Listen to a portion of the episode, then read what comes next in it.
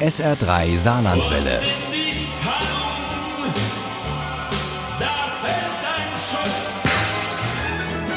Der Krimi-Tipp.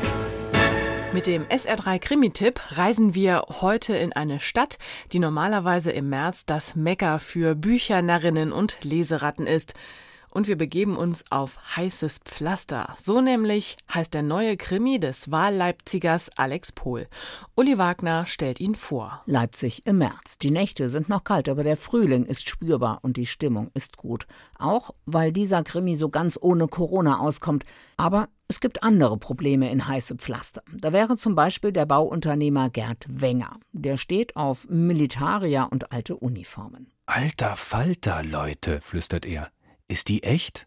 So echt wie deutsche Treue. Und da gibt es Guido Ehrlich, den Stadtrat, der seinem Namen alle Ehre macht, zuständig für die Liegenschaften. Doch dieser Ehrlich wird seit zwei Tagen vermisst. Da entdeckt ein Angler einen leblosen Körper am Zwenkauer See. Als Hanna Seiler und Milo Novic am Fundort eintreffen, hat Kriminaltechniker Weiß bereits Gewissheit. Er ist es, keine Frage, Guido Ehrlich. Kannten Sie ihn? fragte Seiler. Nicht wirklich, sagte Weiß, hab aber jede Menge über ihn gehört. Ein Jammer. Guido Ehrlich war nämlich das, was manche zynisch Gutmensch nennen und andere Idealist. Er hat sich für Waisenkinder in Entwicklungsländern eingesetzt, für Flüchtlinge in Deutschland und dafür, dass es in seiner Stadt Leipzig weiterhin bezahlbaren Wohnraum mitten in der Stadt gibt. Die Nachricht von seinem Tod erschüttert viele Leipziger, auch die in den besetzten Häusern und Bauwagensiedlungen im inzwischen berühmt-berüchtigten Stadtteil Konnewitz. Der Ehrlich ist tot. Was? Guido Ehrlich. Sie haben seine Leiche gefunden. Verdammt, wo denn? Am Zwenkauer See. Lag da tagelang am Ufer rum, wie man hört. Guido Ehrlich war nicht mehr der Jüngste. Trotzdem glaubt in Konnewitz keiner, dass er eines natürlichen Todes gestorben ist. Doch genau das ist das Ergebnis der Gerichtsmedizin.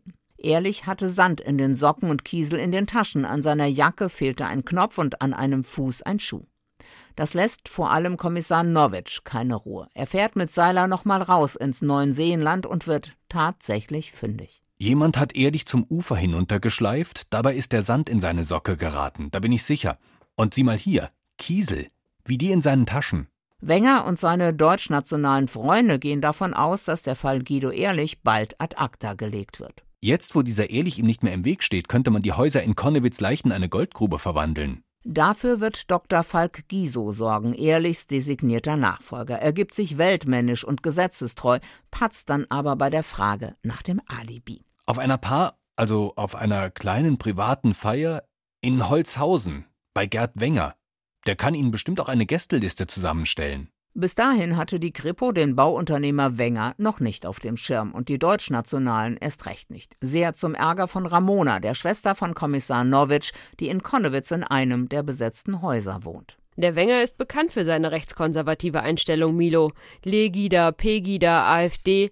Der Wenger macht sich stark für den deutschen Wutbürger. Doch bevor sie richtig anfangen zu ermitteln, werden Hanna Seiler und Milo Novic zurückgepfiffen. Und in einem besetzten Haus kommt es zu einem folgenschweren Zwischenfall. Straßenkrieg in Konnewitz. Bombenangriff auf Polizisten in besetztem Haus in der Marienstraße. Tino W. wurde mit schweren Verletzungen ins Krankenhaus eingeliefert, wo er seitdem ums Überleben kämpft. Heißes Pflaster trifft ins Schwarze, arbeitet mit Gegensätzen, die Vorurteile begünstigen und spielt mit Schattierungen, die genau die in Frage stellen.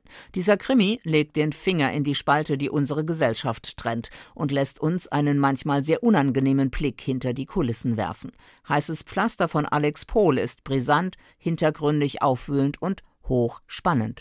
Heißes Pflaster von Alex Pohl ist bei Penguin erschienen. Das Paperback hat 480 Seiten und kostet 13 Euro. Das E-Book gibt's für 9,99 Euro. Ohne Krimi geht die Mimi nie ins Bett. Für Mimi und andere Krimi-Fans. SR3 Saarlandwelle. Hören, was ein Land fühlt.